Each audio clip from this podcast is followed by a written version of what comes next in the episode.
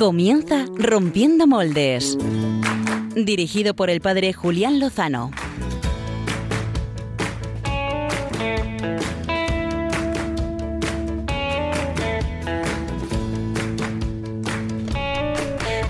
Muy buenas noches, queridos amigos de Rompiendo Moldes, amigos de Radio María. Bienvenidos a una nueva aventura de este espacio, eh, Rompiendo Moldes, que llega ya al final del mes de junio, el mes eh, consagrado en la Iglesia al Sagrado Corazón de Jesús, que, termina, aunque el Sagrado Corazón de Jesús viene con nosotros.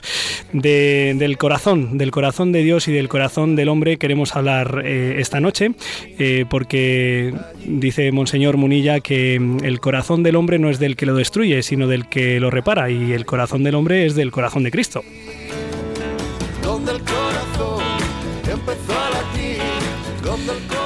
Y es que resulta que en algunas latitudes, como por ejemplo en Estados Unidos, de la mano de la administración de Barack Obama, el mes de junio no ha seguido siendo el mes tradicionalmente dedicado al Sagrado Corazón, sino a la lucha del, orgullo gay. Y de eso queremos hablar, del Sagrado Corazón y de las otras propuestas, otras propuestas sobre visión de la vida, de la persona, de la afectividad, de la sexualidad.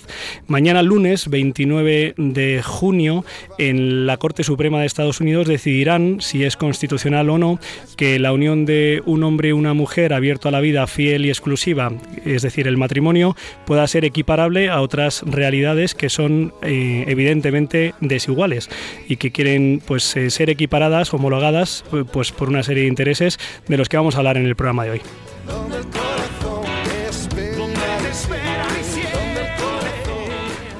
Y es que la semana que viene, el primer fin de semana de julio, ya se ha hecho tradición también aquí en estas latitudes europeas, especialmente en Madrid, eh, celebrar el Día del Orgullo Gay. Y lo van a hacer por todo lo alto, reivindicando una serie de derechos que no sabemos si son del todo justos y si les pertenecen. Y nosotros queremos hoy, esta noche, proponer otra mirada sobre el tema de la atracción hacia el mismo sexo. Personas que sienten esta, experimentan esta inquietud, esta atracción y que desde la iglesia se les quiere acompañar, se les quiere acoger, se les quiere amar y se les quiere mostrar un horizonte de verdad en el amor. Por eso esta noche nos acompaña un joven que experimentó esa atracción, esa tendencia hacia personas de su mismo sexo y que está haciendo un camino de liberación y de sanación. Nos lo va a contar.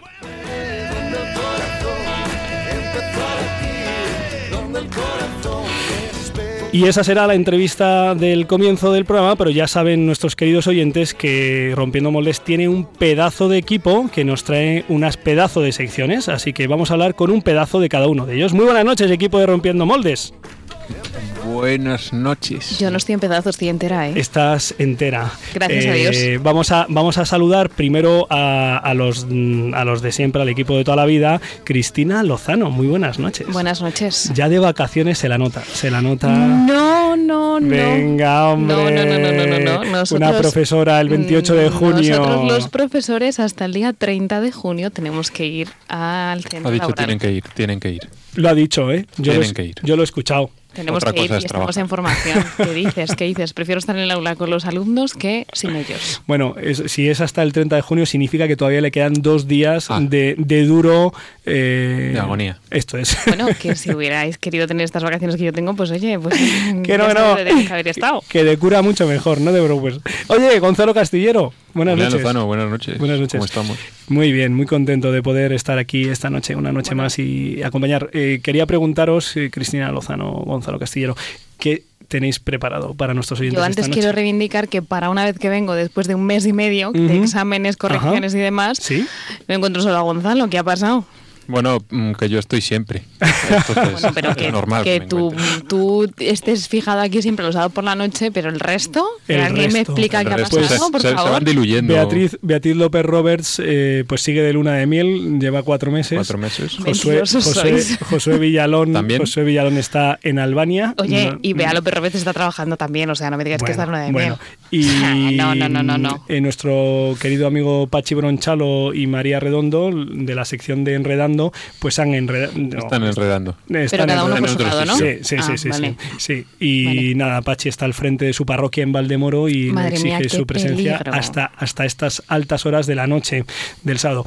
Y tenemos hoy, eh, pues eh, con nosotros en el equipo, eh, ya ha venido alguna, alguna vez, Clara Fernández. Muy buenas noches, Clara. Hola, ¿qué tal? Buenas noches. Clara Fernández colabora, vamos, es parte del equipo de La Luciérnaga, otro programa de Radio María que se emite los martes por la noche y que es muy interesante, casi tan interesante como Rompiendo Moles. Bueno, todavía les queda, ¿eh? Todavía.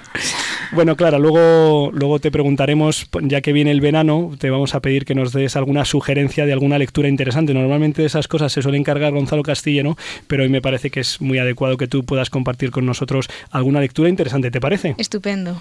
muy claro bien. Que sí. Y bueno, eh, dile, decirles a nuestros oyentes eh, el sastre y la voz de la semana que nos traen. Sastre empieza. Empieza Pues eh, em, algo de música, como no hay biorritmos, digo, oh, pues música. Esto es cogerlo así, ¿sabes? Yo traigo una voz que es muy conocida, pero que ha, lanzado un mensaje que creo que ha pasado bastante desapercibido. Entonces, por eso viene esta noche la voz conmigo. Pero es el Puma. bastante conocida. Eso es conocida para tu edad, pero para nuestra media de oyentes, no, perdona. Para vosotros. José Luis Rodríguez. Que sí, que sí, os recalco para vosotros. No, perdón, se me ha cruzado el cable. Bueno, queridos oyentes, merece la pena eh, pues quedarse para escuchar la entrevista de portada y después eh, ilustrarse y profundizar en las secciones que nos traen nuestro querido equipo.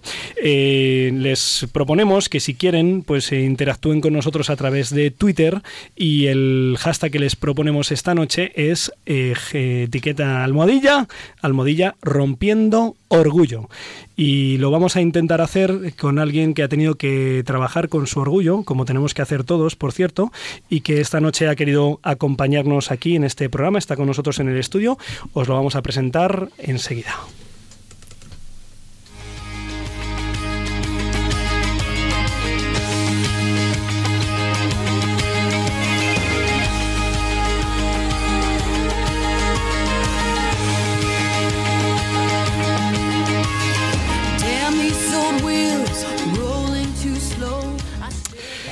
El pasado domingo, el pasado domingo el Papa Francisco se acercaba a la ciudad italiana de Turín a mm, celebrar el bicentenario del nacimiento del gran San Juan Bosco y también a venerar la impresionante reliquia del Santo Sudario del que Gonzalo Castillero luego después a lo mejor nos podría contar algo porque se ha estado empapando de ello, pero no es el momento y ahí, delante de 90.000 jóvenes, que se dice pronto, les atrevió a decir algo interesante que después escucharemos.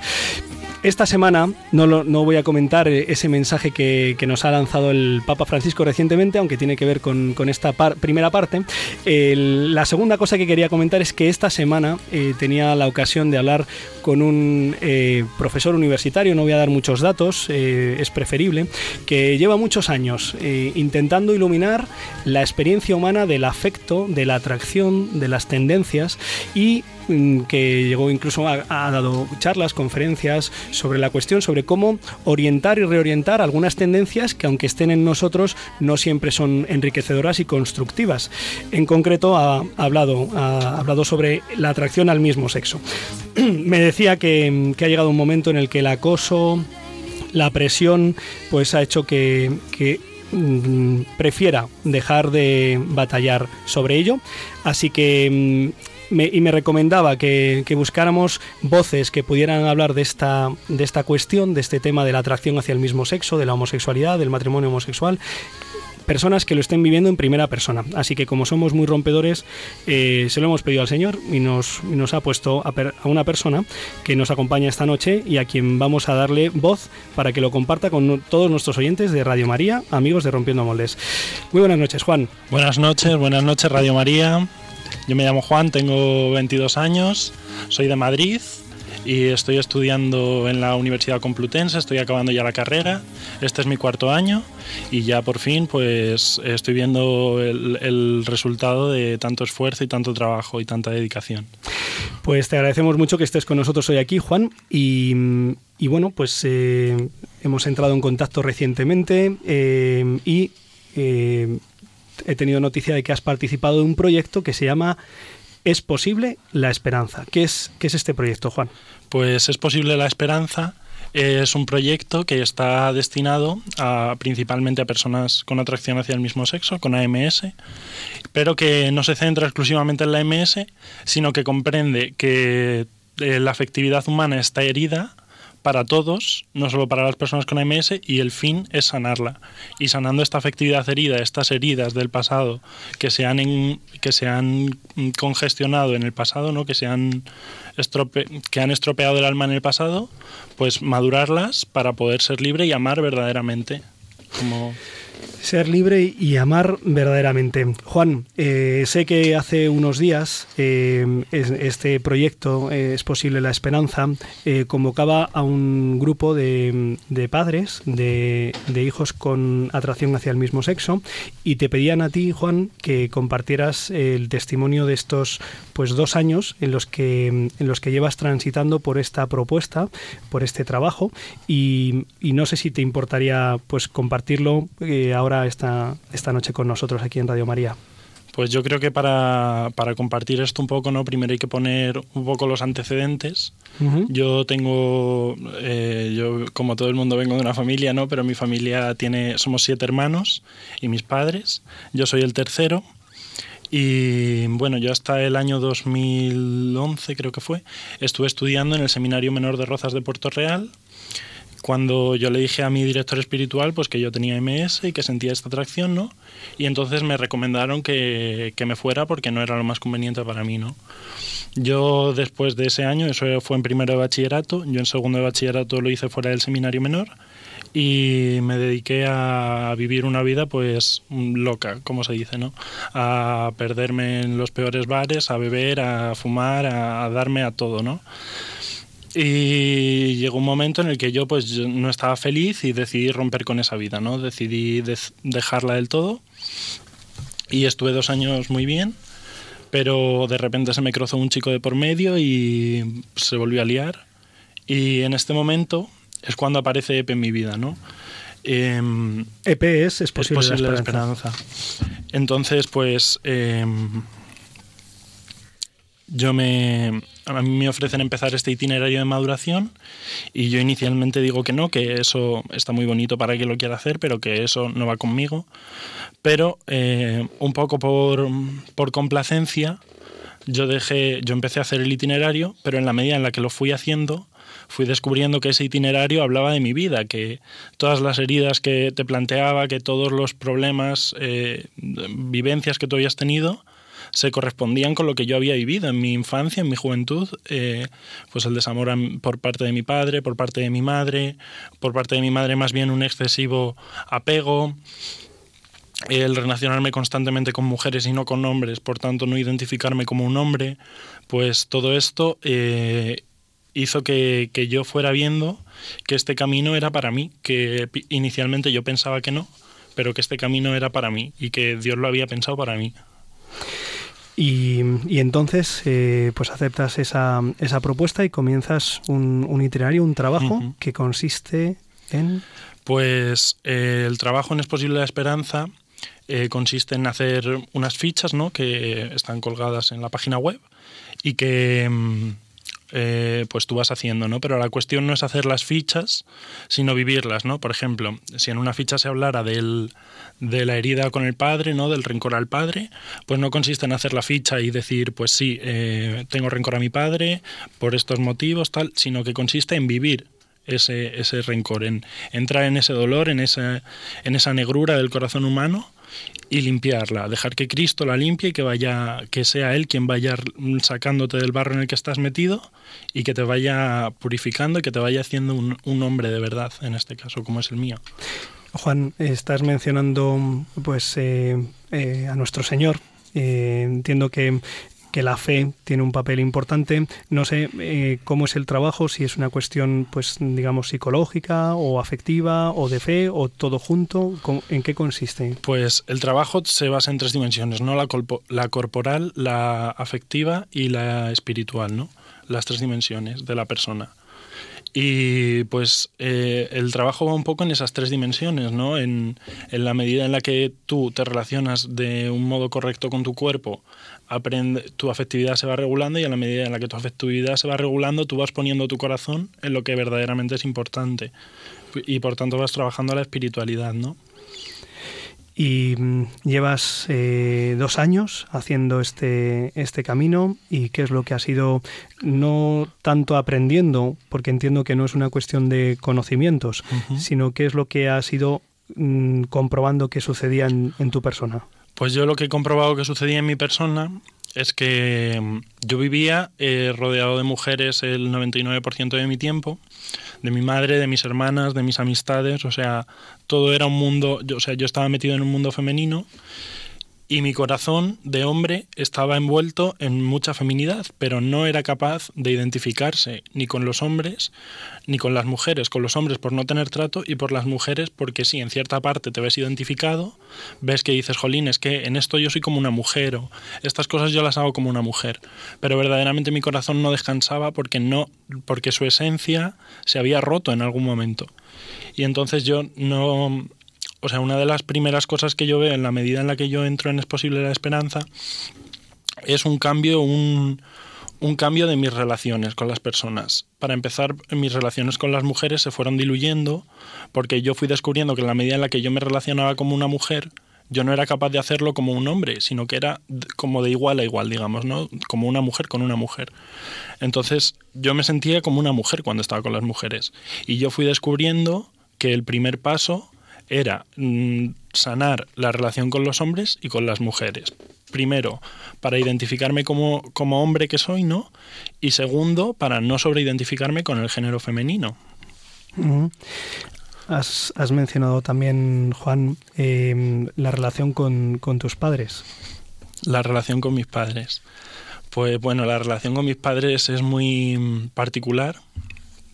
Yo les quiero mucho, aunque muchas veces no se lo demuestre. Y mm, la relación con mis padres nunca, sobre todo con mi padre, nunca ha sido fácil. Y pues yo desde que he entrado en EPE, gracias a Dios, he podido relacionarme con mi padre bien. O sea, poder quererle, ¿no? Yo antes decía, cuando mi, cuando mi padre se muera, yo voy a ir al funeral vestido de rosa, porque eso para mí va a ser como, como el pisotearle del todo, ¿no?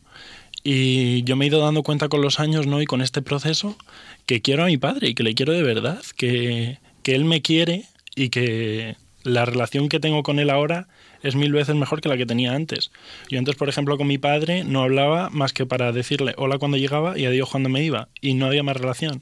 Ahora yo llego, le cuento qué tal el trabajo, pues si he tenido algún problema, si he tenido alguna alegría, ¿no? Pues todas estas cosas yo se las voy comentando, ¿no? Y voy haciendo una relación con él de padre-hijo e que verdaderamente se fundamenta en el amor. ¿Y con tu madre?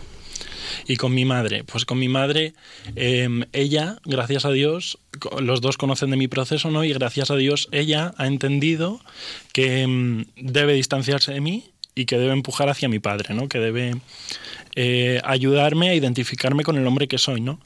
Entonces, pues muchas de sus conductas han cambiado, ella ya no es tan eh, obsesiva conmigo, ya no se pega tanto, entiende que tiene que haber cierta distancia, pues me deja la libertad que yo necesito, no me está preguntando todo el día qué hago, dónde estoy, no, o sea, como me ha dejado ser el hombre que verdaderamente soy. Juan, em, esta semana que empieza mañana lunes eh, y hasta el sábado o hasta el domingo, creo recordar, eh, en Madrid y creo que en otras muchas partes de, de Europa, no sé del mundo, pues se va a celebrar, se va a festejar por lo alto, no sé cuán alto, pero bastante alto, el Día del Orgullo Gay. Em, me consta que hay chavales que, pues, que tienen eh, pues, eh, interés en participar en esta fiesta, ¿no? Em, y yo te quería preguntar, em, es una fiesta que promueve dar rienda suelta a, pues, a las pasiones, ¿no? Y yo te quería preguntar, tú que, que, has pasado por ahí y que has dado rienda suelta a esos eh, sentimientos y atracciones, si eso te, hizo más feliz, te construyó. Em, retomando un poco antes de la pregunta, el orgullo gay sí que se celebra en todo el mundo y se celebra el mismo día, el 4 de julio, se conmemora, porque em, el 4 de julio, um, no me acuerdo el año, en 1960 más o menos, hubo en un bar se mató a dos gays por el hecho simple de ser gays, ¿no? Y desde entonces se conmemora el orgullo gay, ¿no? Reivindicando como esa libertad para poder amar. Pero yo he estado en el orgullo gay y lo digo y no tengo ningún problema en decirlo. Pero ahí lo que hay, o sea, sí, aparentemente es una fiesta muy alegre, todo el mundo está muy contento, se reivindican los derechos de las personas, de amar libremente a quien quiera cada uno, ¿no? Pero en el fondo es un mercado de carne. O sea, yo lo que he vivido desde mi experiencia es que es un mercadeo. O sea, tú vas y eres un trofeo, te exhibes, te exhibes hasta que alguien te mira y entonces eh, en ese contacto visual pues decides si te parece bien esa persona o no para, para pasar un rato. Y viendo que, eso a mí no me llenaba, o sea, que sí, que podía estar, o sea, en esa fiesta puedes acabar liado con 10 la misma noche y, y seguir igual. Quiero decir que te lo has pasado bien, el rato te lo has llevado, el placer te lo has llevado, pero al final el corazón se queda vacío. Al final mi corazón estaba vacío, estaba vacío y no, no descansaba nunca. Y siempre buscaba más y más y más y otro y otro y otro. ¿Por qué? Porque mi corazón no estaba, o sea, con el tiempo yo he ido descubriendo que mi corazón no estaba hecho para ponerlo ahí. Cuando yo lo hacía, pues obviamente creía que eso me iba a hacer feliz y que ahí yo iba a encontrar la felicidad y que iba a encontrar al hombre de mi vida y bla, bla, bla. Pero en verdad, con el tiempo lo que yo he visto es que es puro mercadeo, puro mercadeo de carne, de personas, que este me gusta, este no, este sí, este no, y al final te quedas vacío. Y por un lado, deja el corazón muy triste, pero por otro lado, aparentemente te deja muy contento, porque claro, el rato de placer te lo has llevado, eh, has conocido gente de maja, gente con la que salir y que comparte eh, la, la misma herida que tú y que por tanto conectáis rápido, pero al final vacío. Juan, después de, estos dos años, y luego si quieres, pues eh, completa ese testimonio que le diste a los padres hace un par de semanas, em, después de estos dos años de camino, un camino que sigue, ¿no? Sigue tu camino, sigue mi camino de construcción de la persona, de sanación de mis afectos, el de todos, ¿no? En tu caso, pues esta atracción hacia personas del mismo sexo. ¿Qué les dirías em, a estos chavales y chavalas que pueden en un momento determinado sentir confusión sobre su, sobre su orientación, sobre su atracción. ¿Qué les dirías? Porque el mundo les está diciendo, adelante, no te lo pienses, esto es igual o mejor. Y, y no sé qué les dirías tú. Pues es difícil, porque para empezar habría que conocer a la persona, conocer su historia, de dónde viene, cuáles son sus heridas con sus padres, en su entorno. Pero siempre, siempre, siempre la, el pozo que me queda es decir, yo no soy así, no he nacido así. Como la canción de Lady Gaga dice, I born this way, yo nací de esta manera. I don't born this way, yo no nací de esta manera. O sea, tú no has nacido así. Tú por, tus circunstancias has crecido, te has desarrollado y has desarrollado esa, esa atracción hacia personas del mismo sexo. Pero tú no eres gay en verdad tú no, tú no eres una persona homosexual porque eh, a ti, tu corazón, lo que busca en el fondo es la masculinidad o la feminidad que tú no encuentras en ti mismo. Y eso es lo que verdaderamente tienes que buscar, tu masculinidad, no la masculinidad fuera proyectada. Juan, em, la verdad es que no sé si algunos de nuestros oyentes, em, pues eh, es probable que sea la primera vez que, que escuchan que, hay, que hay una alternativa, ¿no? Yo creo que nos estamos moviendo ahora mismo en, en una, en una disyunción, disyuntiva, perdón, que es eh, una de dos. O estás a favor de las personas eh, homosexuales con atracción hacia el mismo sexo y entonces les apoyas, promueves eh, todas las leyes para que todo sea equiparable, que se casen, que adopten, que se promueva en la escuela, o si te parece que no es un camino de construcción para la persona de plenitud, entonces eh, eres un homófobo, eres un carca y eres un medieval, ¿no? Es verdad, y yo aprovecho para decir, eh, pues en este programa, ¿no?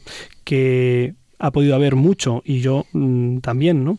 De discriminación injusta, de, de mofa, de burla, de menosprecio a personas que, pues que han mostrado eh, pues eh, su atracción hacia el mismo sexo, su condición afeminada, ¿no? Y eh, aprovecho para, pues para pedir públicamente perdón en mi nombre y en el de los que lo hayan podido hacer siendo iglesia. ¿no? Sin embargo, creo que debemos ofrecer a este mundo herido que aparentemente festeja eh, pues eh, esta fiesta del orgullo gay, pues y decirle que, la esperanza es posible. ¿Cómo, ¿Cómo es esa esperanza que tú has, descubierto y que compartías hace apenas dos semanas con, los padres de estos muchachos con natación al mismo sexo? Pues em, es difícil explicar lo que, lo que viví yo en aquella hace dos semanas, porque fue un fin de semana muy intenso en el que hubo muchas preguntas por parte de los padres que me preguntaban cómo ayudar a sus hijos, cómo, cómo poder enseñarles dónde está la verdad. Eh, pues ellos buscaban y buscaban y la verdad que ellos, pues como decías Julián, están en un mundo muy herido, ¿no? Y ellos necesitaban respuestas porque a ellos les decían, eh, es que a nosotros nadie nos ha enseñado cómo ser padres, ¿no? Ellos se sentían culpables de lo que les pasaba a sus hijos. Y lo primero que hay que decirle a un padre es que ellos no tienen la culpa. Ellos han hecho lo que han podido y con la mejor intención del mundo. Porque yo no conozco padre que no quiera a sus hijos. Pero es cierto que los hijos han quedado heridos. Y los padres, en, en ese amor tan grande que tienen por los hijos, quieren solucionarlo, quieren ayudarles. Entonces los padres me preguntaban, ¿y qué hago? ¿Le escondo el maquillaje a mi hijo porque mi hijo se maquilla? Y yo le decía, no, porque tu hijo es libre, tu hijo tiene el derecho de maquillarse, aunque eso no le haga bien, tiene el derecho a hacerlo. Pero tú debes ponerle la verdad, debes decirle, esto no te viene bien, esto no te ayuda, esto no te construye.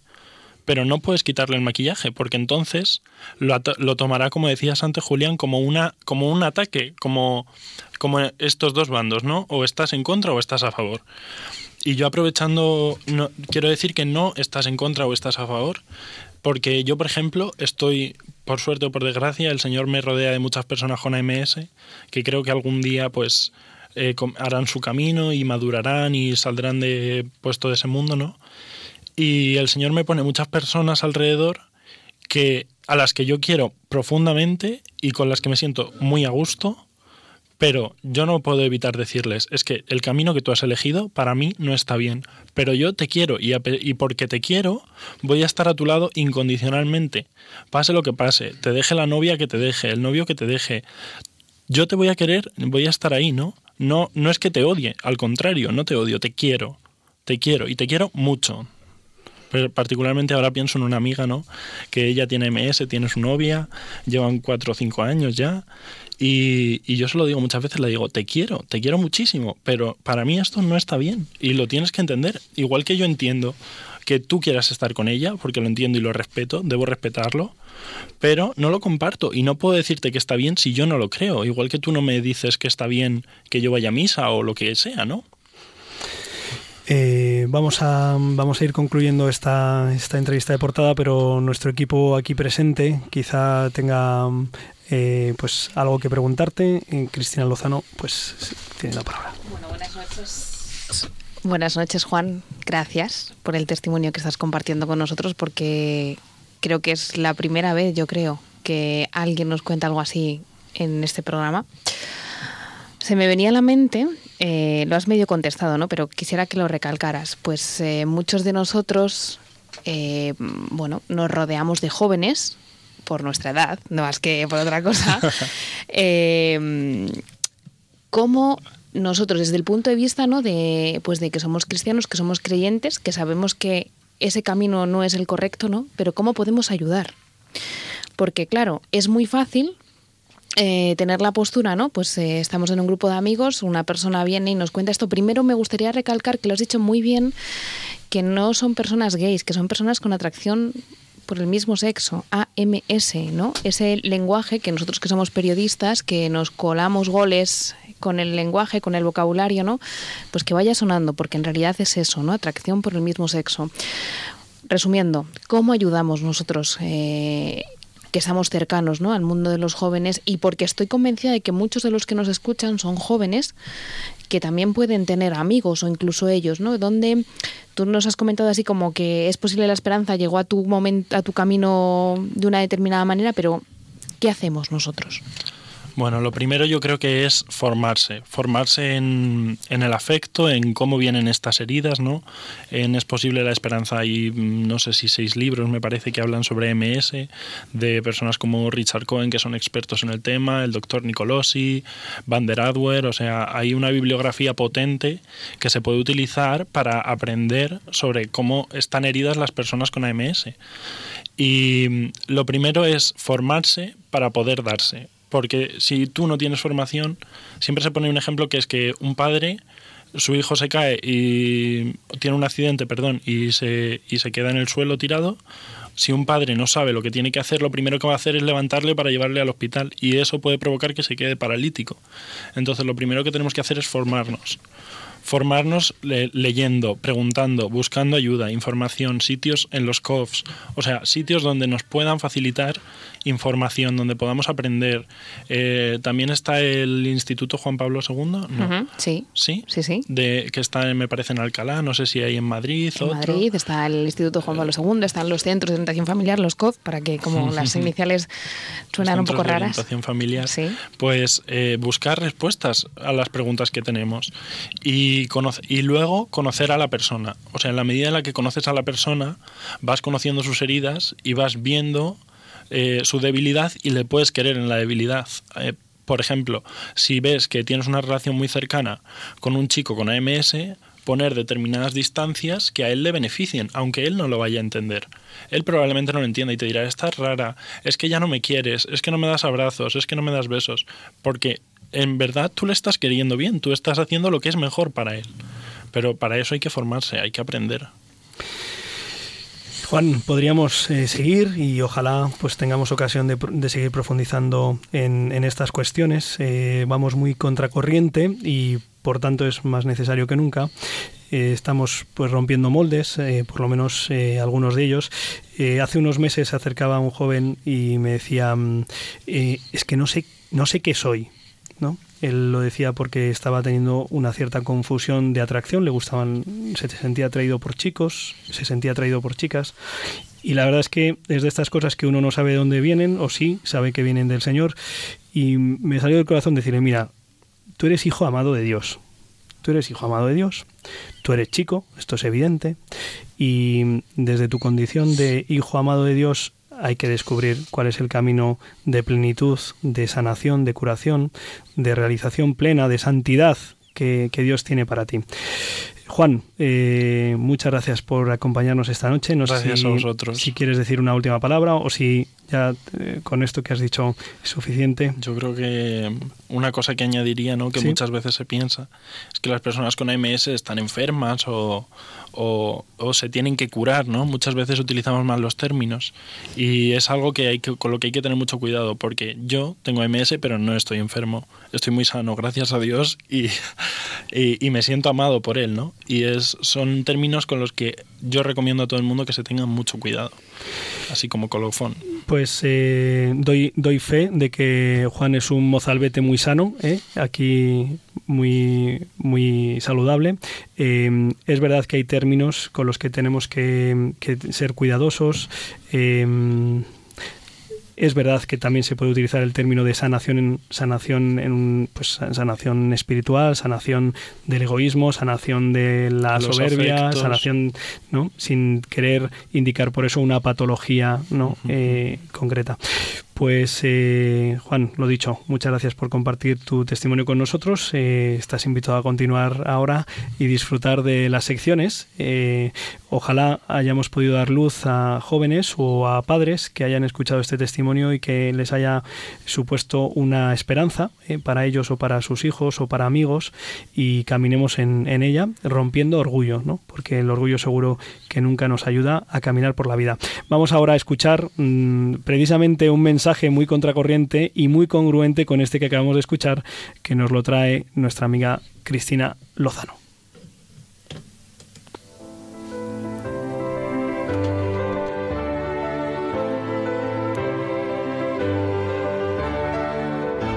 El sonido de la semana. Con Cristina Lozano.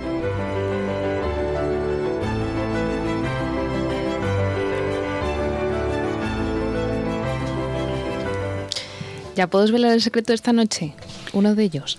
Desvélalo, desvélalo. Es que esta noche a los mandos está Julián Lozano. Entonces, si encuentran algo raro, queridos oyentes, pues que nos lo tengan en cuenta. Que es que está, está con la L. ¡Soy yo! Está ahí. Mi profe de edición de radio estará muy orgulloso. 15 años después por lo eso, he conseguido. Por eso, por eso. 15 años después. ¿Qué más secretos nos va a desvelar Cristina? Aquí cada vez que últimamente viene alguien con un secreto, Se casa. ya sabemos cuándo terminamos. Bueno, dale tiempo. Bueno, que, que es que llevo un mes y medio sin pisar la radio. Oye, que no lo ha negado lo del casamiento. No, lo ha negado. Que lo un mes y medio sin pisar la radio. Pero en un mes y medio es poco tiempo para conocerse. Bueno, nunca se sabe. Bueno, Bueno, que yo os pregunto, ¿qué hicisteis vosotros el sábado pasado? El sábado yo pasado. sé. Ah, yo, yo ya sé. Lo Y que yo qué sé, dice, Sí, no, no, yo tuve un grandísimo día. un grandísimo día. Sí, sí, ¿Pero sí, te sí. fuiste a Italia? No, hice mi debut artístico. Madre mía. ¿Qué eso me es dices? algo Sí, para sí. contar también, ¿eh? Eso es una sección para contar eh, tremenda, pero yo creo que no lo cuente él, que si no es un yo mime conmigo, sino alguien de los que estuvo presente Sí. en ese debut artístico. de este equipo no vino nadie. eh. Hijo, es que nuestros sábados son muy mm, llenos de cosas, ¿verdad? Cristina está dándolo todo Bueno, en la pista de baile. Por favor. que tú, Julián, Eh, liado en la parroquia, ¿no? Yo el sábado por la noche ni me acuerdo lo que hice. Dormir, ¿qué voy a hacer? Hombre, sábado tarde preparar, noche. preparar. Sábado ¡Ah! Ah, no, estuve en una boda. Casé a unos muy graciosos y luego les fui a felicitar y a las 12 de la noche estaba ahí dándole instrucciones para cómo triunfar en la vida matrimonial. No porque yo lo sepa, sino porque me lo han contado. Madre mía, pues casi mejor no preguntar. Sí. Bueno, que el Papa, el Papa se fue, el Papa se fue a Turín, lo has comentado un poquito al Sí. inicio, ¿no? Se fue a Sí. Turín, estuvo venerando la Sábana Santa, estuvo celebrando también el centenario de Bicentenario San Juan Bosco. Eso, perdón, gracias. Y, y también tuvo tiempo para encontrarse con los jóvenes, que eso es muy importante, es así como muy normal. Se juntó con los jóvenes el sábado por la tarde en la Plaza Victorio y bueno, pues ¿qué hizo? Pues el formato típico que han hecho todos los papas hasta ahora y que él ya había hecho, ¿no? El formato de pregunta juvenil, respuesta papal, que queda así como muy... Vamos a hacer una entrevista casual, ¿no? Que está todo más preparado, pero bueno, que hay... Y entonces, ¿alguien sabe algo de lo que el Papa dijo a los jóvenes? Tú ya sé que sí porque algo has mencionado, pero mm, eh, Gonzalo, ¿tú? Gonzalo, No, no, que es, que está muy liado Gonzalo, días. que es joven. Bueno, Gonzalo. ¿Escuchas al Papa? De vez en cuando. Bueno, Vaya. pues lo que voy, que es que ha pasado el Papa súper, súper desapercibido Es y verdad. va a ser el sonido de semana, porque ¿de Espera, qué hablo? espera, espera un segundo, No, no, Cristina. todavía no. No, espera, un segundo, espera Ah, un vale. Clara, ¿qué dijo el Papa en Turín a Pero los jóvenes como tú, pero en italiano? No, pero es que no vale que me lo desvele. O sea, tiene que decir que no sabe lo que dijo. Ah, que tiene que decir que no sabe Claro, lo que dijo. que ah, me reventa la sección, pues una pregunta. Juan le estaba enseñando el guion. Juan es un, es un malvado. Es que... Perdón. Bueno, bueno, pues hablo del amor, la vida, los amigos, porque es la receta que este Papa ha contado pues para que los jóvenes no pierdan la esperanza de vivir, esa esperanza que nos remitía Juan hace un momento. Y los jóvenes le preguntaron pues cómo encontrar el amor de Jesús y muy importante en la vocación de anunciar esa alegría, pues a pesar de las circunstancias, de esa enfermedad, del desempleo, la guerra, la indiferencia y cómo no perder la confianza en la vida. Francisco además les contó a los jóvenes, y aquí es donde vamos a meter en jundia, que el amor no es un sentimiento romántico. Yo siempre recuerdo cuando oigo esto a una canción. ¿Cuál es? Para que mi amor no sea un sentimiento. Ya, ya está, que Dios no me llama por ese camino. bueno, y que se muestra, se, puede- perdón, se muestra, se concreta en obras eh, específicas y en el sacrificio. Por eso les advertía ¿no? a todos los jóvenes los peligros de hacer caso a esa publicidad que propone los modelos de vida fáciles y hedonistas. Aquí está. le, le pubblicità voglio- vogliono convincervi, convincerci noi che, che questo è, be- è bello, che questo è buono, ma ci, ci fanno credere che sono diamanti. Ma guardi, ci vendono vetro. Tante Dice, dice el Papa que la publicidad nos quiere convencer, ¿no? De que esto es siempre bonito, de que es bueno, de que nos hace creer que todos son diamantes, pero que en realidad nos están dando una metáfora, ¿no? Que en realidad nos venden vidrio, no nos venden lo bonito. Pero hay más. Señala Francisco que la búsqueda del placer por encima de todo suprime esa capacidad de sacrificio y que para amar de verdad en el mundo hoy hay que ser rebeldes. Y claro, yo oí esa palabra rebelde y dije, esto es mío, porque no va. ¿Y qué dijo el Papa de esa rebeldía? È un amore che fa la vita dell'altra persona sacra. No, io ti rispetto, io non voglio usarti, io non voglio usarti. Non è facile. tutti sappiamo le difficoltà per superare questa concezione facilista e edonista dell'amore. Ma perdonatemi se, se dico una cosa che voi non aspettavate, ma vi chiedo, fate lo sforzo di vivere l'amore castamente. hacer el esfuerzo de vivir ese amor castamente, ¿no? Esa es la rebeldía que pedía el Papa que vemos los jóvenes cristianos, que es vivir a contracorriente, pero es vivir en no querer usar al otro, no querer usarle, en ver la el, sagrado, ¿no? Lo sagrado que es el cuerpo de la otra persona. Mensaje claro, directo, y aunque los que lo escucharan, los que estuvieran allí presentes, fueran los jóvenes italianos, creo que era muy necesario que todos lo escucháramos y sobre todo ahora, y me venía a la mente, ¿no? Dices que yo estaba más relajada ya por casi estar en vacaciones, pero es que mis alumnos, y no solo los míos, sino los del resto, también están. ¿Y cuánto hay de ese uso, de ese amor irregular en estas vacaciones estivales? Pues por eso quería que el Papa estuviera ahí presente en este comienzo de verano. Pues eh, le tenemos, tenemos que hacer los premios Rompiendo Molde, Rompedor del Año, y se lo vamos a dar cada, cada ejercicio al Papa Francisco. Eh, pedirle a los jóvenes que vivan castamente el amor. ¿eh? Lo digo para todos aquellos, todos aquellos que animan y que están encantados con el Papa Francisco, y aquí hay uno que lo está, por favor que promuevan este mensaje de castidad.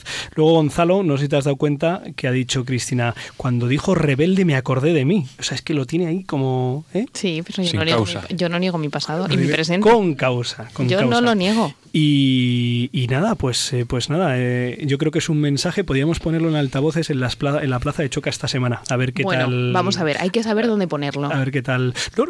a los cuatro vientos, ¿eh? A los cuatro vientos. nunca mejor dicho, teniendo en cuenta que estamos aquí en Radio María, eh, precisamente en la colonia de Cuatro Vientos. Bueno, muchas gracias Cristina por traernos la voz. No es Cristina la monja que ganó el concurso de la voz, sino la voz de la semana, Cristina la periodista, profesora y muchas más cosas. Damos paso, mm, no me enrollo, a Gonzalo Castillero.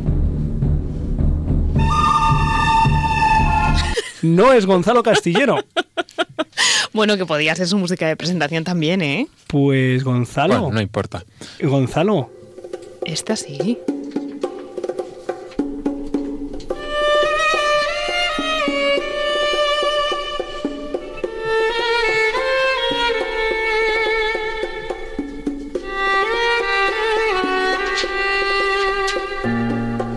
El cajón del sastre con Gonzalo Castillero.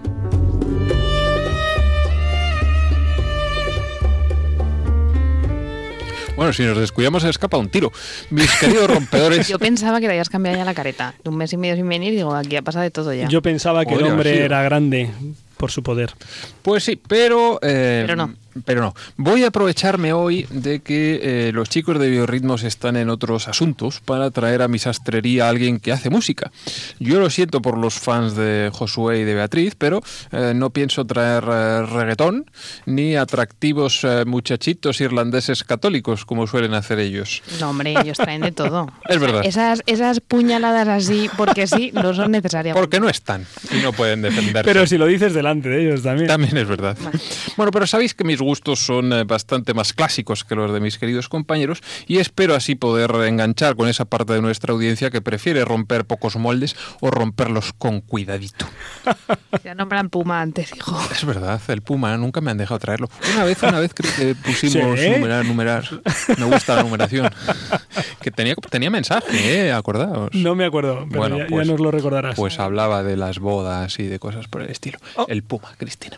Pero bueno, para daros a conocer al personaje del que hoy quiero ocuparme, un compositor católico, voy a poneros un poco de música que aún seguro os va a sonar. En cuanto lo oigáis, bueno, ya hemos oído antes un poquito que se ha escapado, vais a identificar de quién se trata o al menos de qué peli es este tema.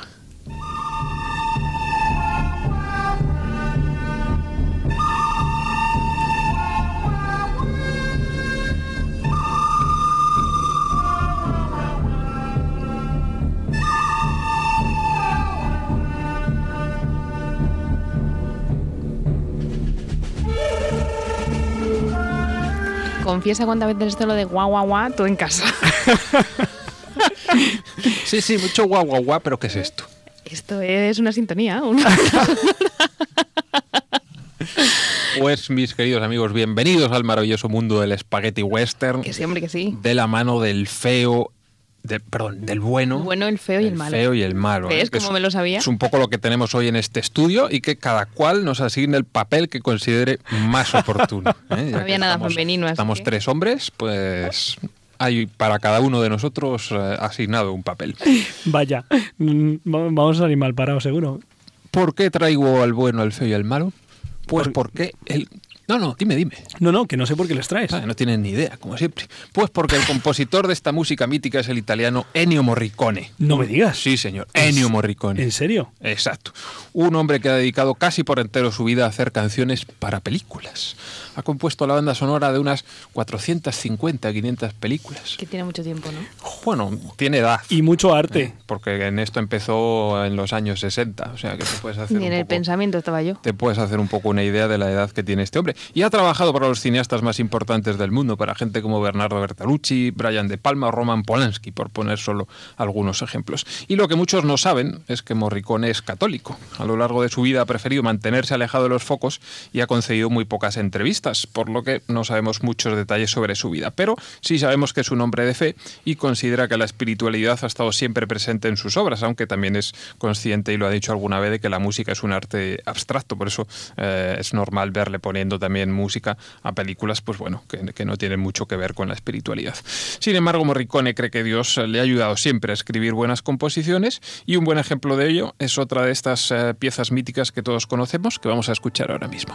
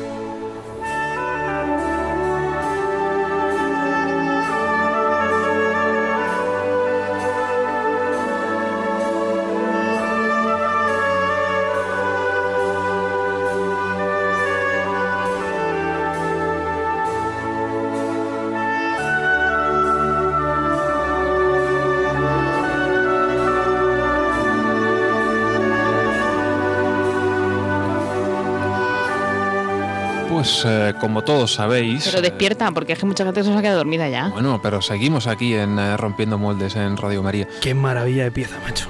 Ya, ¿cómo? pero a estas horas es dormir. Me he ido al Guaraní, macho, ahí. Pero bueno, Pero- es que... Guaraní. Claro que el sí. río Guaraní, donde la mis- donde la misión- Pero lo de teletransportarse no se lleva. Pero aquí todo lo podemos. Esto es rompiendo moldes. Pues como todos eh, sabréis, esto que estábamos escuchando es la banda sonora de la película La Misión, en la que se retrataba la historia de un misionero jesuita en los tiempos de la evangelización del Nuevo Mundo allá por el río Guaraní, como bien decía Julián. Y con otro jesuita muy especial ha terminado topándose Ennio Morricone, como es el Papa Francisco que ya ha aparecido en este programa, con el que desde el primer momento en que eh, se han conocido ha mantenido una relación eh, bastante especial. Tan especial que en los últimos eh, tiempos Morricone se ha atrevido a hacer algo que no había hecho en toda su prolífica carrera, como es componer ni más ni menos que una misa. ¿eh? Hace escasos días Morricone estrenó en Roma su última creación, una misa en honor al Papa Francisco. A Morricone esto de componer una misa le parecía algo que no estaba a su alcance, pero su mujer siempre le daba la tabarra con eh, este asunto. Ya sabéis que las mujeres son bastante insistentes cuando lo quieren. Y un buen día, eh, Morricone se encontró en Roma con el eh, párroco de la iglesia del Jesús, que le comentó que estaba pensando en que alguien compusiera algo con la idea de festejar el bicentenario del restablecimiento de la compañía de Es Jesús. que en esa iglesia inspira todo. O sea, se inspira cualquier cosa. Si no lo has ido a ver, Go- Gonzalo. No, no, Hay la que- he visto, he estado allí. Hay que ir a Roma. Sigue. y es eh, absolutamente espectacular. Cuando eh, a Morricone le plantearon aquella idea de componer eh, una misa, corría el año 2012 y eh, este hombre pues seguía sin estar eh, muy convencido, pero este aquí que en eh, 2013 llegó el Papa Francisco que desde el primer día de su papado pues ejerció una verdadera fascinación sobre Morricone, que sintió que había llegado el momento de ponerse manos a la obra con el que quizás sea su proyecto más especial. De hecho, el influjo del Papa sobre Morricone fue tal que ya en 2013 colaboraron eh, juntos. Y es que eh, Bergoglio le encargó que compusiera un tema para eh, ilustrar la tragedia de los inmigrantes ahogados en Lampedusa, algo que por desgracia pues sigue ocurriendo hoy en día. Y em, aquel tema era bastante sobrecogedor. Morricone hizo una pieza en la que se escuchaban gritos y voces eh, de personas y eh, pone la piel de gallina. Si tenéis eh, oportunidad, la podéis encontrar en, YouTube, distintas plataformas también de escucha de, música. Lo tutearemos. Con lo cual la, podéis, la podéis encontrar. Pero bueno, desde aquel primer acercamiento con el Papa, Morricone siguió trabajando y por fin el pasado 10 de junio, estrenó su última obra, esta Misa Papae eh, Francisci, anno duecentesimo a Societate Restituta, en un eh, lugar, que es, bueno, este es el título de, la misa, obviamente. Gracias por aclarar. Y eh, la estrenó en un lugar absolutamente simbólico, como es esta iglesia madre de los jesuitas de la que estábamos hablando hace un momento, y la interpretó con la Orquesta Sinfónica de Roma y con más de 100 voces de la Academia Santa Cecilia y del Teatro de la Ópera de la capital italiana. Eh, para los que tuvieron oportunidad de verlo, pues fue algo espectacular y em, como em, muchos de nosotros, pues eh, seguramente no hayamos tenido oportunidad de ver esas imágenes del estreno, para despedirme os voy a dejar hoy con el crie de esta misa en honor al Papa Francisco, compuesta por el gran Ennio Morricone.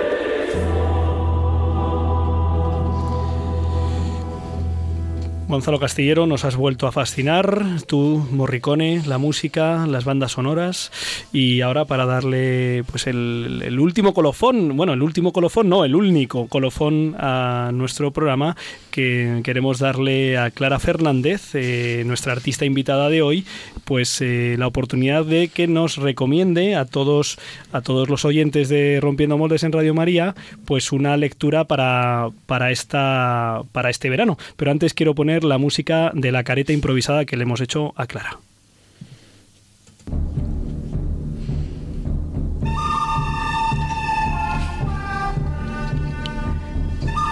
Clara, pistolera, cuéntanos, ¿qué nos recomiendas para leer este verano? Sé que has leído un libro buenísimo que además viene muy al pelo de lo que acabamos de, compartir durante este programa.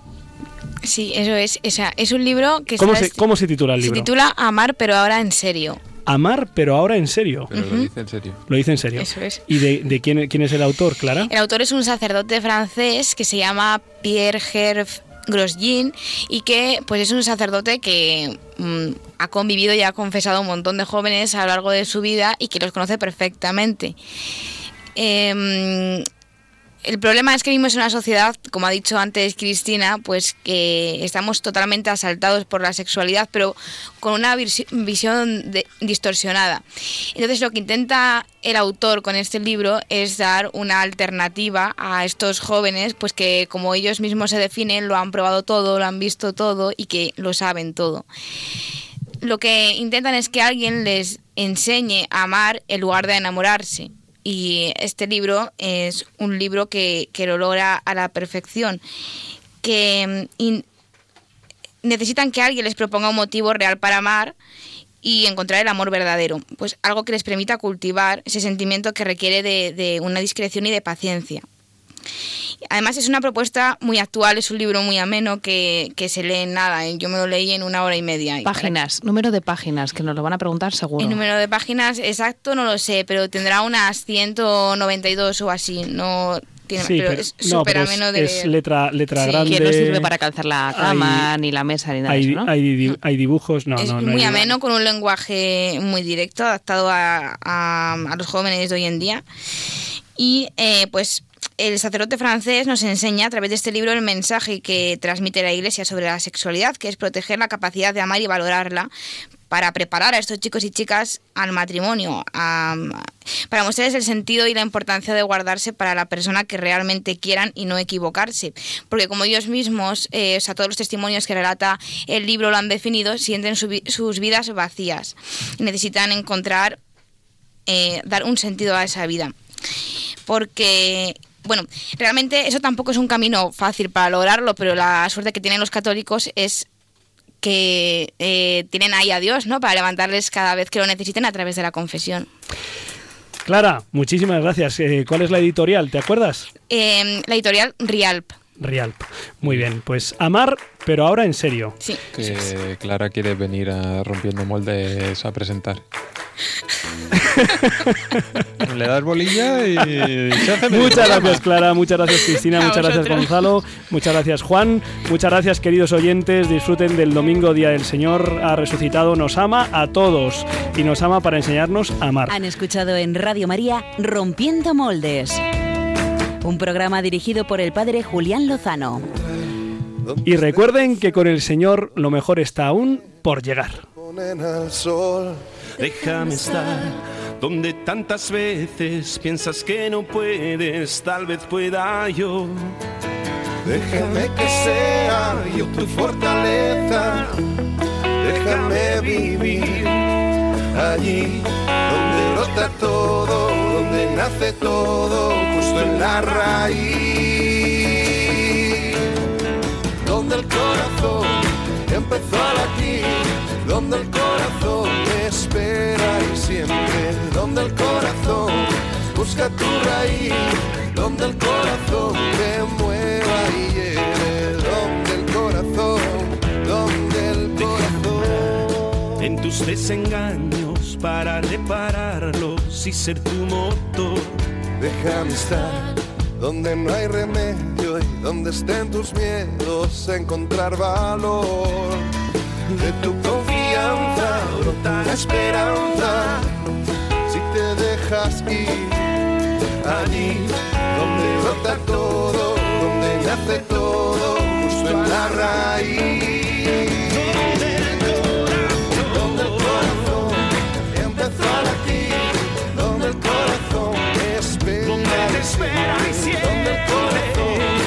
Corazón busca tu raíz, donde el corazón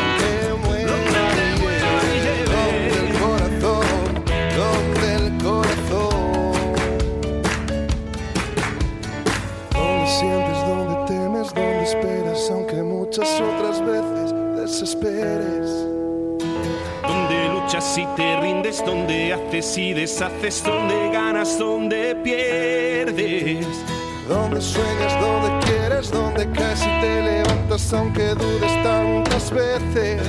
Donde vuelas, donde corres, donde subes, donde bajas, donde vas y donde vienes. Busca tus raíces donde el corazón te lleve. La raíz de todo donde, el corazón, se mueve. Donde el corazón empezó a donde el corazón donde el corazón busca tu raíz, donde el corazón